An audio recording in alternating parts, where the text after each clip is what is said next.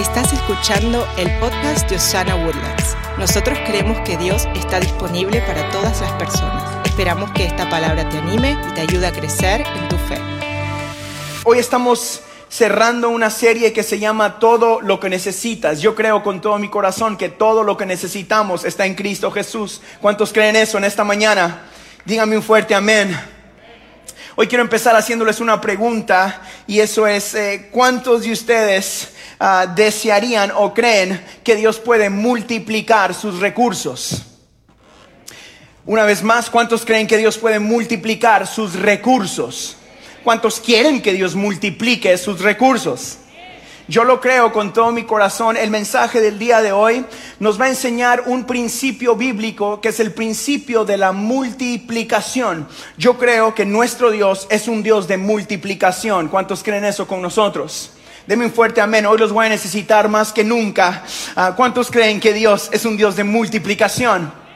Esta semana el Señor me dio a mí un ejemplo súper sencillo. Vamos a ir un poquito corriendo el día de hoy porque el tiempo nos está correteando. Yo le pedí a tres de mis mejores amigos que trabajan con nosotros acá que me trajeran un, un ejemplo. Denles un aplauso fuerte a estos tres muchachos. Venga Elías, venga Octavio.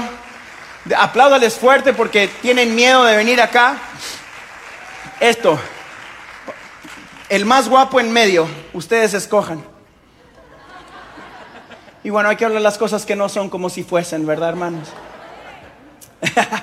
Entonces, eh, como ustedes se dan cuenta, yo perdí la clase de artes y confección y cositas. Esto lo hice yo mismo. Esta es producción alta calidad, Harold Guerra. Eh, anoche se me vino este visual en la mente. Sé que es súper sencillo, pero usted me va a recordar. Yo fui pastor de jóvenes por muchos años entonces usé muchos visuales y este visual me ayudó a mí muchísimo. Y anoche se me vino. Este, este es un, un bote que representa las bendiciones de Dios en nuestra vida. ¿Estamos claros? Por eso dice bendiciones. En, en inglés lo tenía así, blessings, para los que son bilingües. Para los que hablan los dos, se lo pongo así a mitad para que entiendan los dos. bendiciones. Y muchas veces en nuestra vida, nosotros pedimos a Dios bendiciones. Tome una en cada mano, Señor.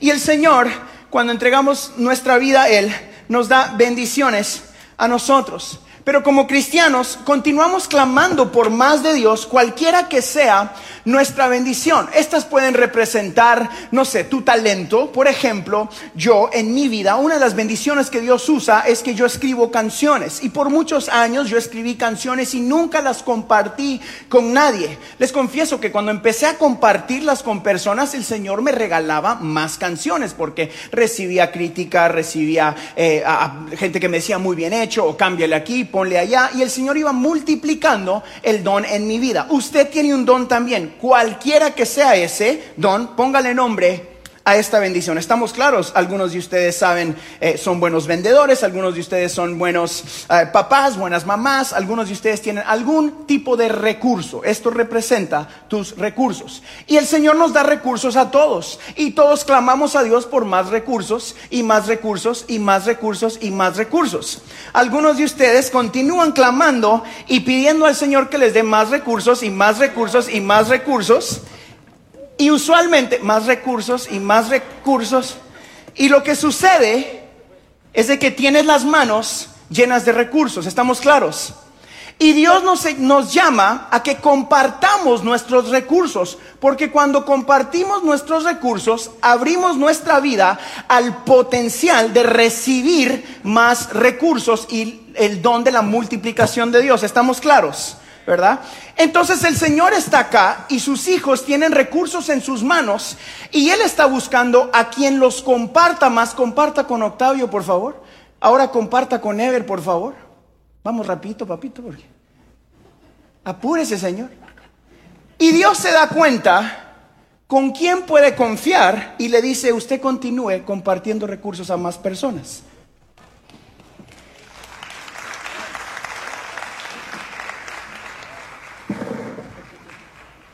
Apúrense porque... Yo sé que es un visual totalmente sencillo. Míreme acá, por favor. Pero quería empezar este mensaje haciendo un visual totalmente sencillo porque mi pregunta para ti al principio fue, ¿cuántos quieren que Dios multiplique sus recursos? Y todos dijimos, amén. Uno de los requerimientos en Cristo Jesús para que nuestros recursos se multipliquen, para que se active el don de la multiplicación en nuestra vida, es compartir. Diga compartir. Es dar. Y vamos a ver una verdad bíblica y un principio bíblico el día de hoy, el principio de multiplicación. No me estoy refiriendo solo a tus finanzas, me estoy refiriendo a tus recursos, los cuales también incluyen tus finanzas, pero también incluye todos los dones que Dios ha puesto en tu vida. En mi vida con Elena, esto se activó muy temprano en nuestro matrimonio. Le confieso, a mí me costaba compartir mis recursos financieros porque yo trabajaba en mi mente muy duro en esa época. Recuerdo una historia cuando realmente cambió nuestra vida fue una de esas que nos quedaban los últimos, los últimos dólares que yo pensaba en esa época que yo tenía en mi vida. Recuerdo que era tiempo de recibir los diezmos y las ofrendas. Nosotros teníamos que dar en esa época como 60, me recuerdo, que era lo que había yo ganado en esa época. Y recuerdo que como tenía en mi mente poquito, Elena me dijo, da el diezmo. En esa época pasaban los sobrecitos y después una cubeta. Y me dieron el sobrecito y yo, de, Elena me dijo, son 60, mi amor, porque ella hacía las cuentas. Y yo saqué 40 y los metí así dije, en el nombre de Jesús tú conoces mi corazón, Señor. Y lo cerré de volada para que Elena no se diera cuenta. Y Elena me voltea a ver y me dice, a ver ese sobre, quiero ver cuánto metiste, porque se dio cuenta. Las mujeres tienen como ojos acá atrás, a los lados, no sé qué pasa. ¿Alguien, hombres digan amén si sí o no. Siempre se dan cuenta de todo, ¿verdad? No te rías tanto, Gladys. Y Elena me dice, deme ese sobre para acá, lo revisa, me dice, no señor, faltan 20, me lo saca y me los mete. Dije, mi amor, es todo lo que tenemos. Y me dice, no, no, no, eso nunca fue tuyo, era de Dios. Y lo dimos. Para no hacer la historia muy larga, yo en esa semana tenía, no tenía un trabajo fijo, yo trabajaba haciendo contratos y era como ventas y, y, no habían ventas. Y usted ya se imagina hacia dónde va esta historia. El Señor abrió las puertas, yo empezaba a cantar. En esa época acababa de grabar mi primer disco y no tenía conciertos, nadie me invitaba. Ahora por eso me hago más difícil cuando me invitan, porque antes no me invitaban.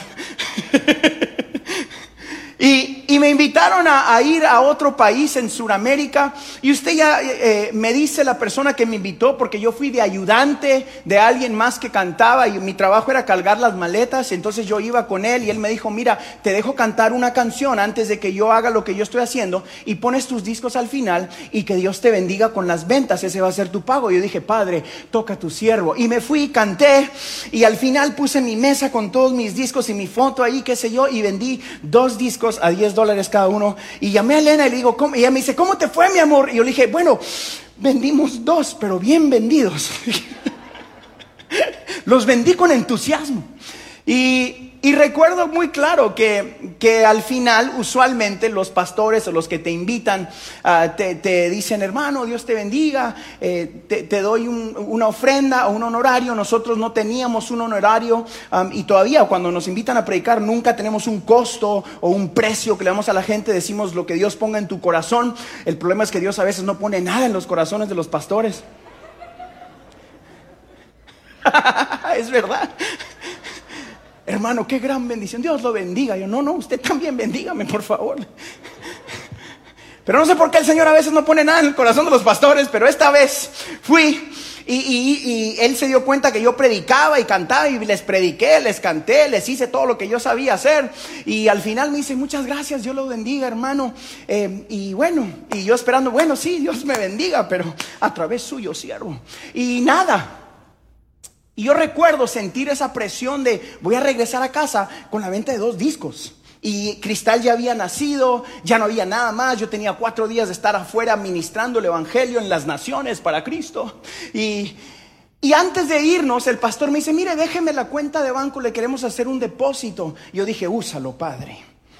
Y sí, esa historia, le soy honesto, es muy conocida en la industria de nosotros. Muchas veces te dicen eso y la bendición nunca llega, ¿verdad? Y entonces él me dijo, dame la cuenta, dejé la cuenta, llegamos a casa, ¿te acuerdas, mi amor? Y a los dos días el Señor literalmente, y les digo esta cantidad porque fue exactamente 100% más de lo que Elena y yo habíamos dado ese domingo. Él nos mandó una ofrenda de 6 mil dólares. Mírenme acá. Eso para nosotros en esa época era fuera de nuestra existencia aquí en la mente. Eh, fueron una ofrenda de 100% más el número exacto de lo que nosotros habíamos diezmado el domingo anterior. No le digo esto como decir, oh, bueno, ah, eh, esto es lo que le va a pasar a usted todos los días. No, le digo esto porque en nuestra vida la obediencia a Dios en cuanto a nuestras finanzas cambió nuestra historia financiera para siempre.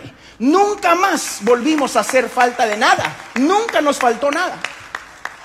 Desde ese momento en adelante, Dios ha sido más que bueno con nosotros en el área de las finanzas. Filipenses 4 dice esto de esta manera. Dice, por eso, de sus riquezas maravillosas, mi Dios les dará por medio de Jesucristo todo lo que les haga falta. ¿Cuántos saben que Jesucristo puede suplir todo lo que te hace falta? ¿Qué estás orando? ¿Qué estás pidiendo? A través de Jesucristo, Él proveerá todo lo que te hace falta. ¿Cuántos dan gloria a Dios conmigo esta mañana? Den un fuerte aplauso a Jesús.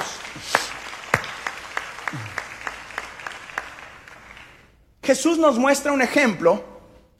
En el principio, eh, cuando el Señor hace un milagro y le da de comer a cinco mil personas, es el milagro de los cinco panes y los dos peces. Para mí esta historia eh, es una historia muy linda. La llamamos la historia, aún en la Biblia el título dice Jesús alimenta a los cinco mil. Una cosa que necesitamos entender es de que en esa época contaban solo los hombres. lo que incluía sus familias. Entonces no es, no le dimos de comer, o Jesús no le dio de comer solo a cinco mil personas. Yo estuve leyendo esta semana y fueron más o menos 20 mil personas las que estaban en ese lugar. Si usted cuenta que cada hombre tenía una esposa y dos hijos, iban a ser como 20 mil personas. Entonces es el milagro que el Señor hace de darle de comer a casi 20 mil personas. Yo no sé si usted ha estado en un lugar de 20 mil personas, yo sí, y es un montón de gente.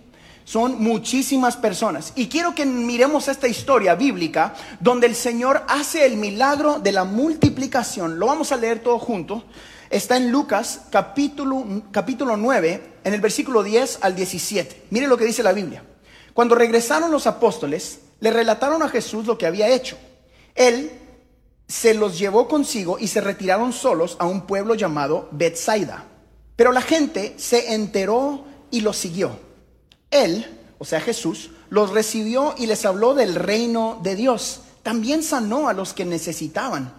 Al atardecer se le acercaron los doce y le dijeron, despide a la gente para que vaya a buscar alojamiento y comida en los campos y pueblos cercanos, pues donde estamos no hay nada. Denles ustedes mismos de comerles, dijo Jesús. No tenemos más que cinco panes y dos pescados, a menos que vayamos a comprar comida para toda esta gente objetaron ellos, porque había allí unos cinco mil hombres. Pero Jesús dijo a sus discípulos, hagan que se sienten en grupos como de cincuenta cada uno. Así lo hicieron los discípulos y se sentaron todos. Entonces Jesús tomó los cinco panes y los dos pescados y mirando al cielo los bendijo. Luego los partió y se los dio a los discípulos para que se los repartieran a la gente. Todos comieron hasta quedar satisfechos y de los pedazos que sobraron se recogieron 12 canastas. Mírenme acá y quiero pintar esta foto para ustedes. Hay 20 mil personas al lado. Dice la Biblia que Jesucristo estaba hablándoles del reino de los cielos, ¿verdad? Y sanando los enfermos. Y empezó a atardecer. Yo no sé a qué horas empezó Jesús, pero le aseguro que llevaba muchas horas hablando. Dice que llegó a un lugar la gente se averigua dónde está Él, empiezan a acumularse más y más y más personas y Jesús empieza a hablarles del reino de Cristo. Imagínense el hambre, si yo, si yo me paso 10 minutos, ustedes ya empiezan, dice la gente, ay, ya me truenan las panzas, Padre Santo, Señor, toca al pastor ay, tengo hambre, ya me quiero ir. Jesús estaba hablando hasta el atardecer. Dice, les, les, tiró toda la serie de todo lo que necesitas en una sentada, cuatro domingos en uno. Y, y, la gente le empieza a dar hambre. Los discípulos estaban al lado en circulito, me imagino yo, y dice que tuvieron que ir y decirle a él mientras estaba hablando. Imagínese usted tener que ir e interrumpir a Jesús cuando le está hablando a 20 mil personas. ¿Quién va a ser el seleccionado? Dile, dile, tú, no, dile tú, no, ve tú. No, yo no voy, no, ve tú, manden a Beto, hubiera dicho yo. manden al pastor Beto que le diga. Y usted se imagina que él llega, lo toca en el hombro y le dice, eh, Jesús, qué buena serie estás predicando, wow, qué mover más poderoso, wow, se sanaron los enfermos, pero la gente tiene hambre. Nosotros pudiéramos darle todo el día, Señor, pero la gente tiene hambre. Y Jesús les dice, la respuesta si da cuenta, Jesús los mira y le dice, bueno, délense a comer ustedes. Eh, imagínense, él regresó y le tuvo que ir a hablar a los demás discípulos y le dicen, ¿qué te dijo? Le dijiste lo que te dijimos, que ya es de tarde y que nos vayamos a ir a otro lado y que duerma la gente. Y sí, sí, le dije. ¿Y qué te respondió? Que le diéramos de comer nosotros. a 20 mil personas. Entonces ellos regresan y le dicen, solo tenemos cinco panes y dos peces. Aquí sucede el milagro. Cuando ellos toman sus recursos y los traen a Jesucristo, se activa algo. Lo interesante de esta lectura es de que Jesús no oró por eso y de repente dice la Biblia que apareció un montón de pan, sino que quiero que miremos dos detalles importantísimos en este mensaje el día de hoy. Mucha gente no experimenta la multiplicación de Dios porque cuando tiene hambre ellos mismos acá se comen los panes ellos mismos. ¿Qué hubiera sucedido si cuando vienen a Jesús y le dicen, Señor, la gente tiene hambre y hay una necesidad, ellos no hubieran tenido nada en sus manos que ofrecer al Padre para que lo bendijera? Hay muchas personas que piensan que el milagro sucede cuando Jesús lo bendice, pero ahí no es donde sucedió el milagro. El milagro sucedió en las manos de los discípulos mientras lo repartían. Entonces, el día de hoy yo quiero que miremos dos principios bíblicos que quiero enseñarle que podemos sacar de esta lectura. ¿Cuántos están listos para aprender hoy? ¿Ok? Vamos a aterrizar el avión en esta serie con dos principios bíblicos súper, súper, súper sencillos. Número uno, ¿están listos? Número uno, tiene que ser bendecido antes de poder ser multiplicado. Tiene que ser bendecido antes de poder ser multiplicado. Cualquiera que sea el recurso del que estamos hablando, tiene que ser bendecido antes de que pueda ser multiplicado. Los discípulos, imagínese usted, ¿qué hubiera pasado si solo hubieran repartido el pan? Los cinco panes y los dos peces. ¿Para cuánta gente les hubiera alcanzado? Pero la bendición de Dios fue la que causó la multiplicación. De esto se trata el principio de los primeros frutos que hemos estado aprendiendo y aprendimos la semana pasada. Usted y yo necesitamos que nuestros recursos sean bendecidos por el único que puede bendecirlos y eso es el Dios Todopoderoso. Yo siempre digo aquí en la iglesia que tu jefe, tu trabajo, tu esfuerzo no tiene el poder de la bendición el único que puede bendecir tus recursos es el Dios Todopoderoso. Yo necesito la bendición de Dios en mis recursos. ¿Cuántos lo creen conmigo? Den un fuerte aplauso al Señor. La bendición de Dios viene a través de entregar lo bueno, lo mejor, lo grande al Dios Todopoderoso. Hay un ejemplo bíblico que, que me gustó mucho de una ofrenda extraordinaria que el Señor hace. No la vamos a leer toda el día de hoy por, por, causa del tiempo, pero eh, lo que sucede en la Biblia es de que el, rey Salomón, el rey Salomón ofrece, eh, cuando, cuando David le deja a él el trono, el rey Salomón toma eh, el, trono del pueblo de Israel, la costumbre era de que ellos tenían que ofrecer un holocausto. Usualmente eso era um, un holocausto quemado y era un uh, búho, se me fue la palabra, un toro.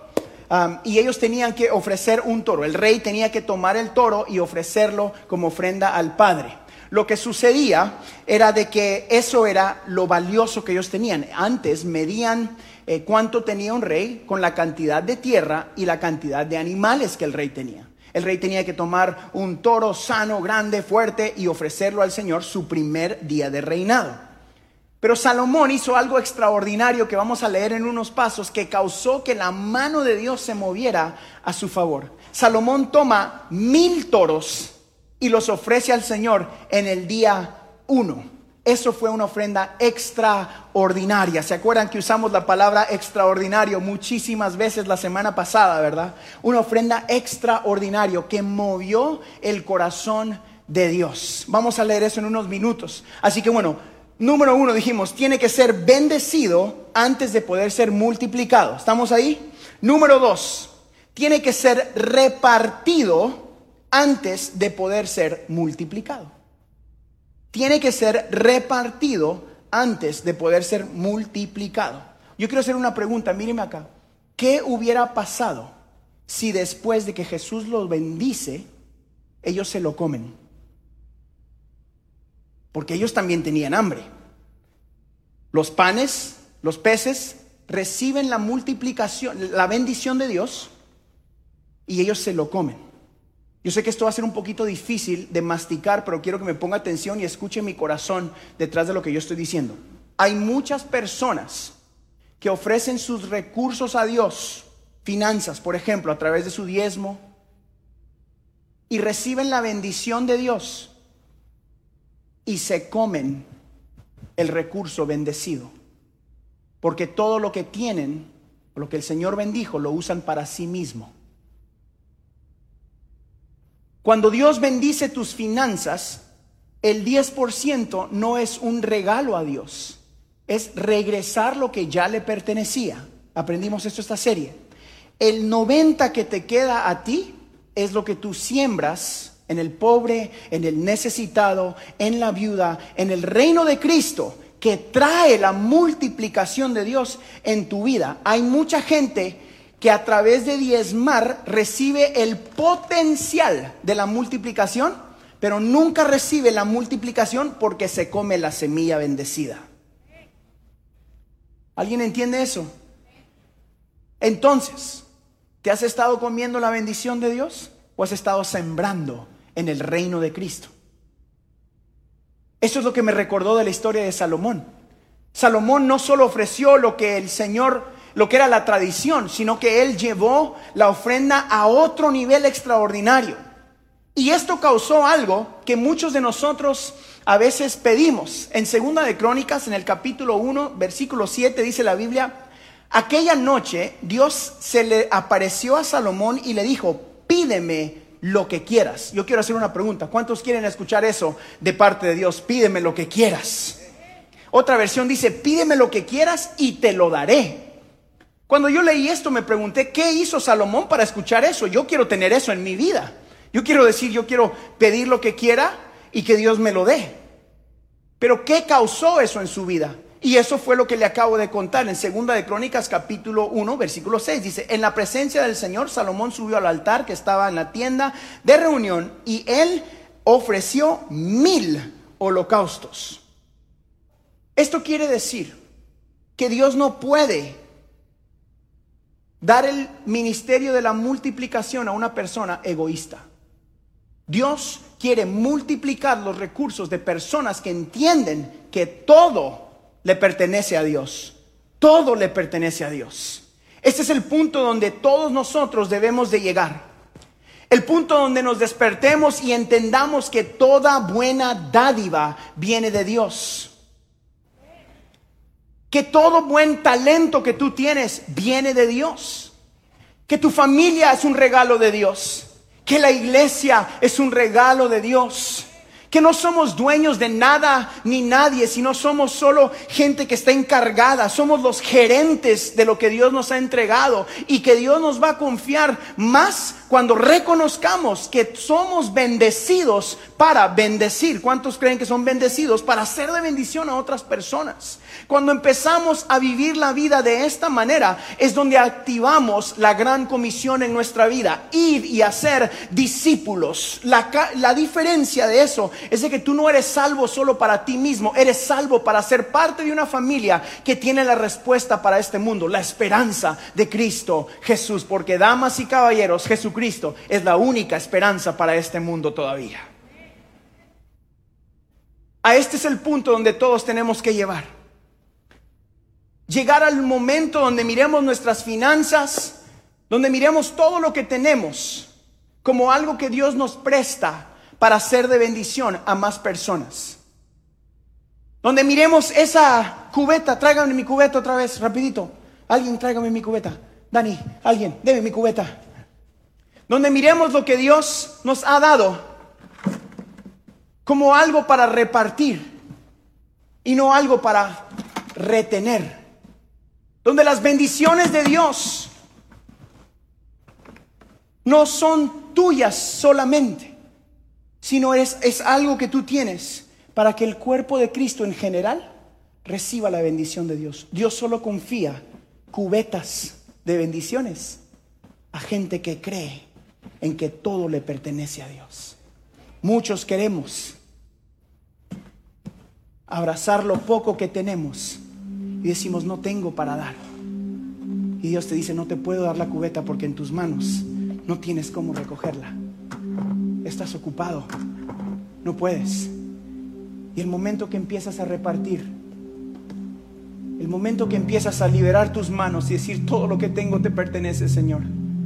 Todo lo que soy te pertenece a ti, Señor. Quiero ofrecerte todo lo que he tenido.